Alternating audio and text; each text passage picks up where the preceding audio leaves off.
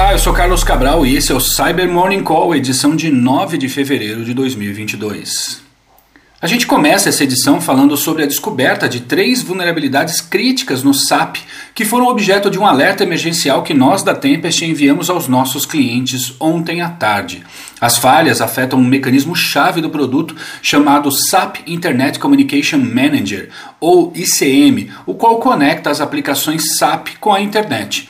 Segundo os pesquisadores da Onapsis que descobriram as falhas, as vulnerabilidades permitem que um atacante tome o controle do SAP em um ataque simples, sem a necessidade de autenticação, bastando ter acesso a HTTP ou HTTPS ao produto. A primeira vulnerabilidade, a mais crítica das três, foi catalogada como CVE 2022-22536 e atingiu a nota 10, a nota máxima em severidade no ranking CVSS. Ela é explorada quando um atacante envia uma requisição em um formato específico que, ao ser tratada pelo ICM, será dividida em duas, o que causa problemas de sincronismo nos mecanismos do Internet Communication Manager e permite sequestrar a conexão da vítima ao SAP. A segunda falha, catalogada como CVE 2022-22532, possui a nota 8.1 no CVSS e tem relação com a forma pela qual o Internet Communication Manager concatena múltiplas requisições enviadas em conjunto.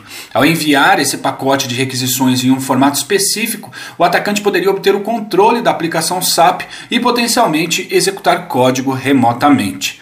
Por último, a CVE 2022-22533, de nota 7.5 no CVSS, permite que um atacante leve o Internet Communication Manager a consumir toda a memória compartilhada disponível, causando negação de serviço.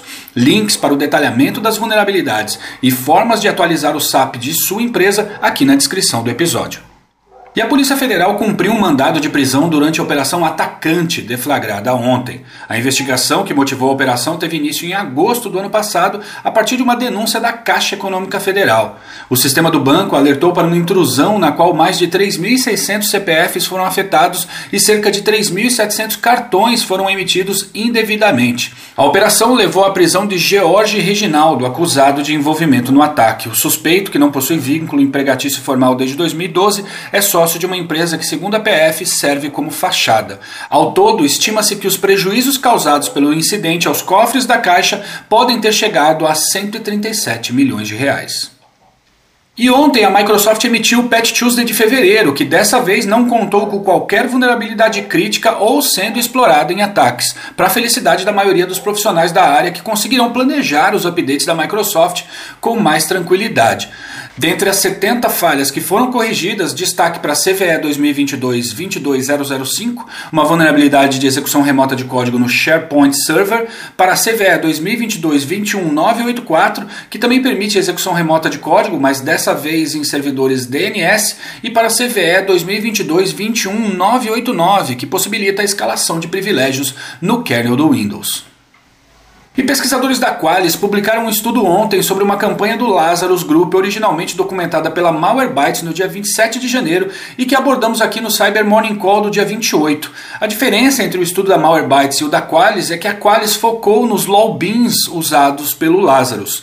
Dentre os binários do Windows observados nessa campanha, destaca-se o uso do arquivo wmvcore.dll, um binário que faz parte do Media Feature Pack da Microsoft, que é um produto que contempla o Media Player player e outros componentes relacionados a ele. Nesse ataque, uma função ligada à execução do binário wmvcore.dll é adulterada de modo a mudar as permissões no espaço de memória usado pela DLL. Essa técnica torna possível sequestrar o fluxo de execução do binário, levando ao controle da máquina. E pesquisadores da VADE observaram evidências do ressurgimento de uma técnica de ataque chamada Right to Left Override em campanhas de phishing. A Right to Left Override era usada nos anos 90 para inverter a ordem do que é escrito, sobretudo para trocar a extensão dos arquivos ao exibi-los aos usuários, de modo que um executável de nome abctxt.ez iria aparecer como abcez.txt. Isso é feito inserindo um caractere em Unicode no meio do que se quer inverter. Esse caractere é usado para suportar idiomas em que se escreve da direita para a esquerda, como o hebraico e o árabe.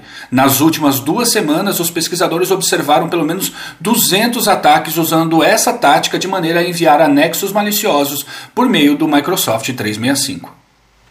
E pesquisadores da Intel 471 divulgaram ontem detalhes da operação do Private Loader, uma ameaça que opera em um modelo de Malware as a Service conhecido como Paper Install e que está sendo usada para distribuir amostras das ameaças Smoke Loader, Redline e Vidar. Ativo desde maio do ano passado, o Private Loader é usado por seus operadores como vetor inicial de infecção para outros criminosos que pagam pelo acesso inicial, a partir do qual podem realizar a instalação de suas próprias ameaças. E encerramos essa edição com a notícia de que o Google alcançou a marca de mais de 150 milhões de pessoas com o segundo fator de autenticação ativado em sua plataforma. O número é resultado de uma campanha iniciada em meados do ano passado que forçou a ativação do mecanismo como padrão. Como resultado, a empresa afirmou que os incidentes de comprometimento de contas caíram 50%.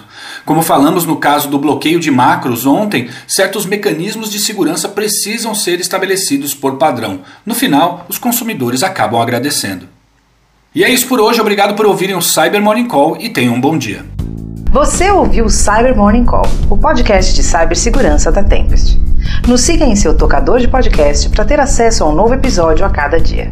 E para saber mais sobre a Tempest, nos siga no Instagram, Twitter e LinkedIn ou acesse www.tempest.com.br.